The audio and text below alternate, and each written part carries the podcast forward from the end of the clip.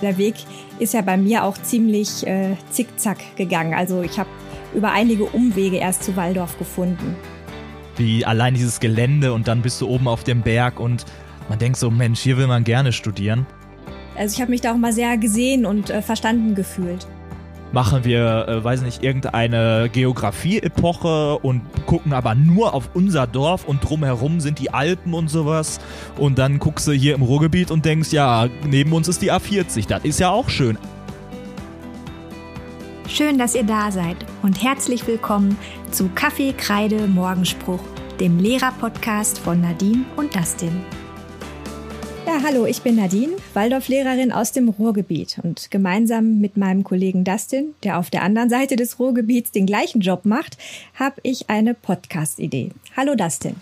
Hallo Nadine. Ja, mein Name ist Dustin. Ich bin auch Waldorflehrer, Klassenlehrer und Musik, beides derzeit in der fünften Klasse.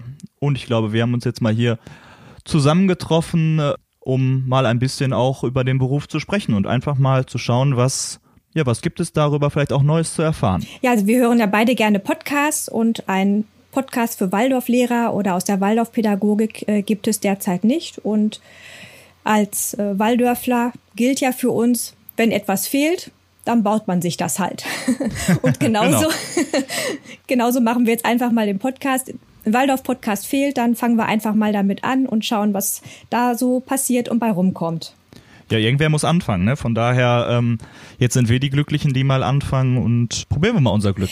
Ja, also wir ähm, hatten vor oder wir haben vor, ähm, aus unserem Lehrerleben zu erzählen und wie wir die Themen der Zeit und der Waldorfpädagogik eben selbst erleben und äh, in, in unserem Alltag aufgreifen. Jede Schule ist anders, jede Schule hat ihre Gründungsgeschichte und natürlich ist auch jede Lehrerpersönlichkeit anders. Und alle Schüler und Eltern, die da sind, ähm, fließen ja auch mit ihren Persönlichkeiten ein. Von daher kann man jetzt nicht durch uns auf alle anderen schließen, aber wir können ja mal so ein bisschen erzählen, haben wir uns gedacht. Sag mal, Dustin, warst du eigentlich selber Waldorfschüler? Nee, ich komme aus dem tiefsten Gelsenkirchen, äh, bin der tiefste Ruhrpottler und bei uns in der Familie äh, war das nicht so wirklich ein Thema, weil meine Mutter hat mir mal irgendwann gesagt, dass sie darüber nachgedacht hatte, aber im tiefsten Gelsenkirchen war die Waldorfbewegung jetzt noch nicht so aktiv. Ich glaube mittlerweile immer noch nicht, wobei ich glaube, es gibt eine heilpädagogische Schule, aber grundsätzlich war das kein Thema und deshalb äh, bin ich dann ganz normal auf die Grundschule gegangen, ähm, staatlich und dann später auf das gute Schalker Gymnasium. Das heißt, äh, da haben wir auch nochmal äh, den Ruhrpottler drin und dementsprechend, ja, habe ich gar keinen Waldorf-Hintergrund vorher gehabt. Und du? Ja, ich hatte auch keinen Waldorf-Hintergrund. Ich bin auch zur Grundschule gegangen, zur örtlichen Grundschule und ähm, dann auf die weiterführende Schule und hatte da, habe da überhaupt keine Berührungspunkte gehabt mit Waldorf. Also wir haben am Rand des Ruhrgebiets gewohnt und da war auch in der Nähe äh, keine Waldorfschule. Die Schule, an der ich heute unterrichte, war aber gegründet. Bloß das hatten irgendwie glaube, meine Eltern nicht so ganz wahrgenommen, weil das einfach, ähm, das war der Nachbarort, ein bisschen weiter weg. Das wäre also auch die Schulanfahrt wäre gar nicht gegangen. Und ähm, das war bei uns überhaupt so kein Thema. Und deswegen ähm, war für mich erstmal klar, ähm, ich mache da mein Abi und ähm, suche mir dann einen Job, ein Studium und mal, mal schauen, wo es dann hingeht. Und äh, der Weg ist ja bei mir auch ziemlich äh, zickzack gegangen. Also ich habe über einige Umwege erst zu Waldorf gefunden. Und wie war das bei dir? Ja, also diese Umwege enden eigentlich oder beginnen mit einer recht lustigen äh, Geschichte, weil also nach meinem Abi hatte ich so gar keine Ideen, was ich irgendwie machen sollte und es war irgendwie ja ich war ideenlos. Ich hatte ein paar äh, Bewerbungen, ähm, zum Beispiel auch bei, bei der Polizei und so, aber das war alles irgendwie nicht das, was ich wollte. Und ich konnte mir komischerweise niemals vorstellen, wie es wäre, wenn ähm, ich mal aus einer Schule raus wäre. Ich konnte mir das nicht vorstellen. Und dann dachte ich so, Mensch, Lehrer, okay, habe mich äh, an, an sämtlichen Unis im Ruhrgebiet eingeschrieben, war aber nicht so wirklich überzeugt davon, ne? weil ich weiß natürlich auch, wie meine Lehrer waren und man hat dann doch so ein gewisses Bild im Kopf. Und ähm, eine ja eine damalige Bekannte meiner Mutter, die zusammen am, an ihrem Stall da geritten sind, ähm, die hat dann über das äh, Institut gesprochen ähm, in Witten an, wo man Waldorflehrer werden kann und hat gesagt, oh, ich habe mich da jetzt eingeschrieben und ähm, das weiß ich nicht, wäre das nicht was für ein Dustin und so. Ähm, ja, und meine Mutter hat das so mitgenommen und wir haben uns dann mal so so da reingelesen und das war war ganz cool. Und interessanterweise, kurze Randstory, ähm, diese Kollegin, diese besagt oder diese Bekannte ist mittlerweile meine Kollegin. die, Ach, die ist, ist dann ja nach mir, witzig. genau, die ist dann nach mir gekommen, ähm, zwei Jahre. Zwei Jahre, genau, zwei Jahre nach mir. Und ähm, ja, dann habe ich das Institut mal zu so einem Probetag besucht. Ja, und ich sag mal, das Institutsgelände hat für sich gesprochen. Also nach zwei, drei Malen irgendwie an einer anderen Uni zu sein, war, war dann schon, wenn du dann ans Institut kommst, also ich, ich, ich weiß nicht, du kannst dich ja auch noch daran erinnern, wie allein dieses Gelände und dann bist du oben auf dem Berg und man denkt so, Mensch, hier will man gerne studieren. Und ähm, ja, dann, dann habe ich es einfach mal äh, probiert. Du musst ja vorher eine äh, Hospitation machen, mindestens zwei Wochen an einer Waldorfschule. Und ja, da war ich total angefixt und habe gesagt, komm, let's go, äh, gehen wir es mal an. Und das habe ich natürlich interessanterweise an der Schule gemacht, wo ich jetzt auch arbeite. Ja, dann, dann hat man irgendwann die, diese Aufnahmetage am Institut. Ähm, die habe ich dann auch besucht. Da weiß ich noch, das war auch ganz lustig. Jetzt erzähle ich so viel, ich hoffe, das ist okay. Da, Klar. da saßen wir in so einem Plenum und das war wie so, ja, so ein Kennenlernen einfach. Dann haben wir ein bisschen gequatscht und dann musste man einen äh, wie ein Referat vorbereiten, wo man kurz sprechen muss über eine ähm, ja, ein Problemfall wurde dargestellt und wie lösen Sie das? Oder was ist so Ihre Intention, wie würden Sie da rangehen? Und ich habe, weil ich ja auch Pädagogik im LK hatte, habe ich so einen daher erzählt und habe Piaget genommen und habe Husemann genommen, äh, Hurelmann und sonstige äh, Koryphäen der Pädagogik. Und die Leute haben sich kaputt gelacht dabei weil, weil ich so, ja, und dann hat man das Über-Ich und da muss man ja so ein bisschen dran schauen und so.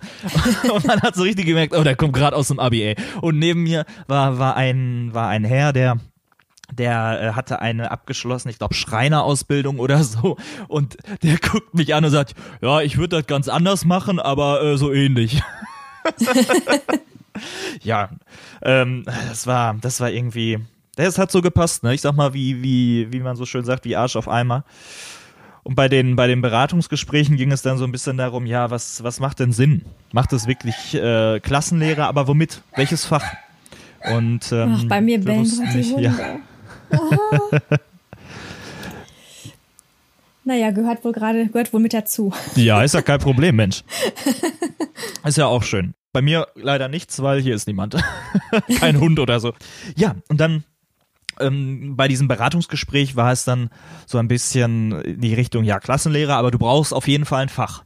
Und ich wollte damals Audiopädie machen, weil das war so für mich äh, Klasse 1 bis 4. Oh, das traue ich mir zu. Ich habe vorher in einer Band Gitarre gespielt und gesungen und so. Und das wäre doch sowas, wo ich mir denken würde, jo, das kriege ich hin. Und die damalige Dozentin hat dann mit mir gesprochen und hat gesagt, ah, weißt du was, oder besser gesagt, wissen Sie was? Machen Sie doch mal Musik 1 bis 8. Das kann doch nicht schaden, das sieht doch ganz gut aus. Und dann habe ich gesagt, ha, aber hm, ich weiß nicht, ob ich das alles so hinkriege und so. Und sie sagt, ach, machen wir einfach. Ja, und dann war ich so im Musikfach und saß dann so neben Leuten, die so in schon in sämtlichen ähm, Orchestern gespielt haben und weiß ich nicht was. Und daneben dann der kleine Dustin, der mal ab und zu ein bisschen Highway to Hell und sowas gesungen hat. Das war dann bei den ersten ähm, Theoriestunden. Du hast dann immer Theoriestunden in der Musik, wo du dann so schön äh, Chorsätze analysierst oder selber schreiben musst und so. Und ich sitz das oder saß dann davor und es war immer so, äh, okay, ähm, ja, ja, ja, ja, genau, ja, die Dominante ist das, ja, ja, ja. ja, und dann hat man sich irgendwie so da durchgebracht, ne? Aber jetzt mache ich erstmal eine Pause. Jetzt will ich erstmal von dir was wissen. Wie war es denn bei dir? Wie bist du dazu gekommen? Ja, also wie gesagt, ähm, ich habe ähnlich wie du äh, nach dem Abi so da gesessen und dachte, ja, was mache ich denn bloß? Denn ich habe von Natur aus wirklich viele Interesse, kann mich für so viele Dinge begeistern. Und ähm, ich hatte immer auch schon eine große Schreibleidenschaft, habe auch mit dem Gedanken gespielt, ähm, Journalistin zu werden. Lehrerin fand ich auch immer schon einen tollen Beruf. Aber was von Anfang an ähm, ein, groß, ein, ein Bedenken war, ähm, ist der Lehrplandruck. Denn ich dachte, das also wenn ich richtig mit Kindern arbeiten möchte, dann äh, kann es ja nicht darum gehen, was bringe ich wann, in welcher Zeit äh, denen bei, sondern das muss ja irgendwie anders gehen. Und dann hatte ich ähm, die Idee, Förderlehrerin zu werden, um wirklich mehr pädagogisch zu arbeiten. Habe auch ein Praktikum gemacht an der Förderschule, es hat mir sehr gut gefallen. Ähm, letztendlich hat es aber nicht mit dem Studium geklappt, weil äh, damals war das so, dass man nur an zwei Orten in NRW ähm, Sondererziehung studieren konnte. Und da war ein relativ hoher Numerus Clausus drauf und den hatte ich nicht. Ich auch nicht. Das sind wir schon zwei. Ja, also meine Schulzeit selber war ja war in Ordnung. Ne? Also ich habe ich hab weder sonderlich gelitten noch habe ich da äh, die super äh, Schulzeit gehabt. Also das war okay. Ich bin auch, glaube ich, ganz gerne zur Schule gegangen. Und aber es gab auch einige Dinge, wo ich dann dachte, also mit meinen eigenen Lehrern vor Augen, so möchte ich das so nicht machen. Also irgendwas anderes muss es da noch geben. Dann habe ich Grundschullehramt gemacht und das war aber auch irgendwie nicht so das, was mir vorschwebte. Und dann habe ich dann gesagt, so, ich exmatrikuliere mich jetzt hier in äh, Dortmund, ich gehe nach Bochum, ich studiere, was mir gefällt, meine Fächer auf ähm, Magister. Das war dann äh, Germanistik und Sovi. Ähm, vielleicht ergibt sich ja was Journalistisches daraus und dann schauen wir mal. Und habe das auch gemacht, habe das abgeschlossen mit ähm, Bachelor Master, habe aber auch schon während des Studiums mein erstes Kind gekriegt selber. Und ähm, ja, wie das dann halt so ist. Ne? Ähm, interessanterweise bin ich immer auf dem Weg nach Bochum über Witten gefahren und habe immer gedacht, was ist denn das für ein komisches Haus da auf dem Hügel? Was ist das für ein komisches, krummes Haus? Das ist ja irgendwie ja. anders. Ja. Und habe wirklich immer wieder daran gedacht, jahrelang, meinst du, ich wäre einmal auf die Idee gekommen, da mal hinzufahren, mal zu gucken, was da ist und das zu entdecken? Äh, das ist erst über Umwege dann passiert. Ähm, auf die Waldorfschule hat mich ähm, meine Schwester gebracht, die in Mannheim studiert hat und das da vor Ort auch direkt kennengelernt hat, da die Freie Hochschule. Und ähm, wir sind dann mal zusammen auch zu einer Infoveranstaltung in die Freie Hochschule nach Mannheim gegangen. Und da war ich angefixt. Da habe ich gesagt, oh, das möchte ich auch machen. Und habe dann viel, viel später allerdings erst, ja, da kam auch noch Kind 2 und Kind 3. Dann habe ich gesagt, so jetzt ist Zeit für die Veränderung und jetzt mache ich das. Und dann habe ich mich in Witten an informiert. Ähm, meine mein Masterabschluss wurde mir anerkannt, deswegen hatte ich eine verkürzte Studienzeit, habe auch Audiopädie genommen noch als Fach, kann aber auch ähm, ja bis bis zur Klasse 11 ähm, Sowie und Geschichte unterrichten und ähm, habe dann so einen Quereinstieg gefunden am Institut. Mhm. So war das bei mir und wie gesagt, also wenn man auch schon, schon selber Kinder hat und sich auch überlegt, was ähm, ist gut für Kinder, dann kommt man da auf verschiedene Ansätze. Also mein, äh, mein großer Sohn war da auch schon im Montessori-Kindergarten, da gab es einen hier in der Nähe. Und das hat ihm auch sehr gut getan. Und ich habe mich generell auch sehr für alternative Pädagogik auch so interessiert. Und so kam eins zum anderen dann. Ja. Ich fand das immer so interessant, gerade ähm, am Institut dann die zu sehen, die schon so ein fertiges Studium hatten. Wir kamen uns dann immer so vor wie die Erstis, so gerade so die, die, die jetzt wie, wie ich komplett aus dem Abi rauskamen, so, ah, wir sind die jungen Wilden und kommen und ah, und wir haben von Tuten und Blasen keine Ahnung. Und dann schon alle die, die schon fert, die schon studi äh, studiert hatten, fertiges Studium hatten und so, die dann teilweise sogar in diesem einjährigen Kurs waren, dann so, ja, hey, wir wissen, wie der Hase läuft läuft und, und wir sind immer voll vor die Wand gerannt und die anderen waren immer so, ja, hm, ganz entspannt, ganz easy, ja, wir wissen, wie das Leben ist. Nein, wir brauchen nicht mehr darüber reden, wie man ein Kind erzieht. Mensch, wir haben doch schon so und so viele. das war dann immer so, okay, die, die, die Jungen haben also keine Ahnung davon, okay, wir müssen erstmal ganz, ganz vorne anfangen, ne? Ja, das war, das war immer sehr lustig. Ja, also ich habe das auch im Abschlusskurs dann ähm, auch erlebt, dass dann äh, die Jungen halt auch ein bisschen äh, gemischte Gefühle auch hatten, ne? das Institut dann zu verlassen und dann diesen großen Schritt zu machen an die Schule ähm, ja. ohne das Institut. Das warme Nestchen, sage ich jetzt mal. Ne? Ja, absolut. Während unser eins, ne? Also wenn man an der Ruhr-Uni studiert hat, ein paar Jahre, sag ich dir, ne, in dieser in dieser Maschinerie und Anonymität und äh, friss oder stirb, da ist man doch ein bisschen anders aufgestellt und ich habe da echt so ein bisschen auch dann mit mit scharrenden Hufen gestanden und dachte, ja, geht's jetzt mal endlich los. wenn du überlegst, bei uns waren, ich weiß nicht, wie viel das bei euch noch äh, waren, die abgegangen sind, bei uns waren das schon an die, jetzt muss ich, wie viel waren wir denn? Wir waren schon, glaube ich, an die 30 so, also auf jeden Fall waren wir ein großer Jahrgang, der ähm, dann gleichzeitig abgegangen ist und die Schulen haben sich natürlich gefreut. Also damals, als ich, ich weiß nicht, wie es bei dir war, als wir angefangen haben, da hieß es, oh, ihr seid jung, ihr seid alle total motiviert, ihr wollt das machen. Die Schulen, die denken gerade, wir müssen jeden aufnehmen, den wir irgendwie kriegen können und wir freuen uns über jeden, der dann dort äh, das äh, Grund, äh, dieses Grundstudium gemacht hat und äh, als Klassenlehrer dann anfängt. Ne? Ich weiß nicht, wie war das bei euch? Ich weiß gar nicht mehr, wie viele wir waren, ganz ehrlich. Das ist jetzt auch schon ein bisschen her.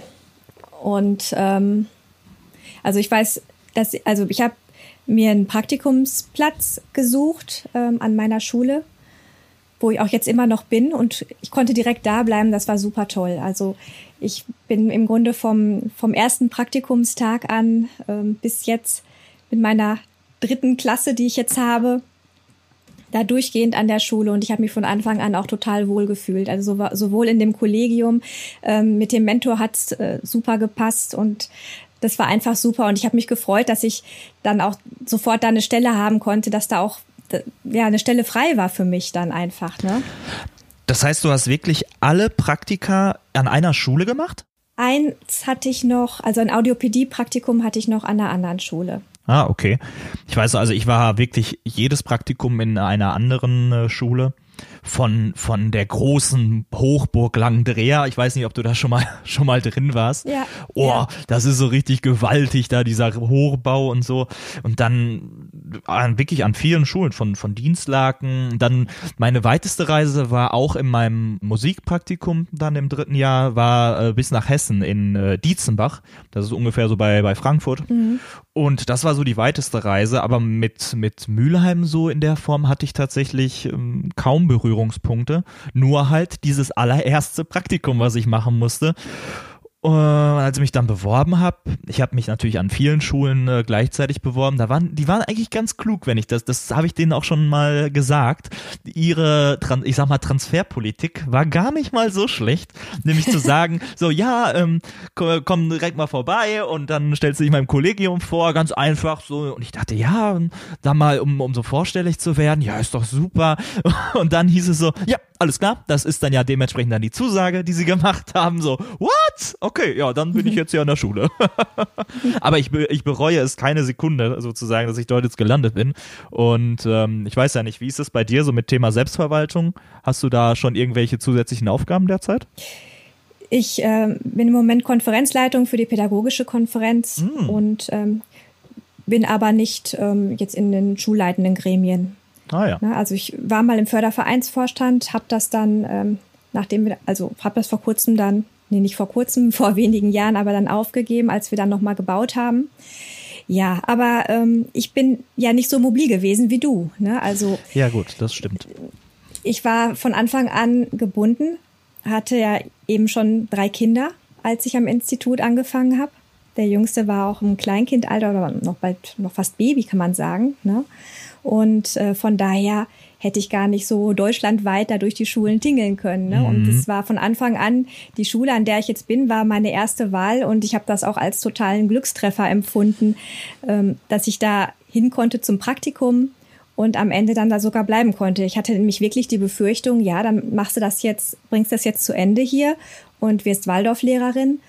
Aber an der Ecke, wo ich gerade wohne, da sind die Waldorfschulen sehr rar. Da gibt's nicht viele. Und das hätte eventuell auch für mich bedeutet, dass ich äh, sehr weite Anfahrtswege habe und weit pendeln muss. Und dass das sofort dann auch an dieser Schule geklappt hat und auch, auch so menschlich einfach alles ähm, gut gelaufen ist. Ja. das war ein für mich ein Riesenglücksgriff. Das fand ich ja auch so schön. Also das ist ja auch, was du jetzt gerade so angedeutet hast, an diesem Studiengang oder generell ja. an der, wie, ja, an der Art und Weise, wie man mit Studenten äh, umgeht, so schön. Ne?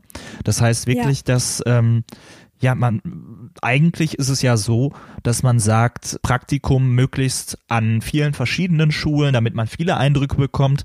Aber manchen ist das einfach, geht das einfach nicht. Also es ist einfach, bei manchen Lebenssituationen ist es nicht möglich, wie du jetzt gerade auch sozusagen äh, gesagt hast. Und das wäre ja wirklich auch ein perfektes Beispiel dazu, äh, dafür. Und dementsprechend ist das auch so individuell. Oder das klar ist, wenn, wenn du das nicht machst, wenn du jetzt nicht an vier verschiedene Schulen in vier verschiedenen Jahren gehst, wird dir das äh, Studium nicht anerkannt oder so. Ganz im Gegenteil, sondern wie können wir mit deiner Situation wirklich das Maximum äh, herausholen? Das ist ja auch wirklich für Leute ja. interessant, die genau in solchen Lagen sind und ähm, die sich dann auch fragen, ja, wie kann genau. man das genau. hinkriegen? Ne?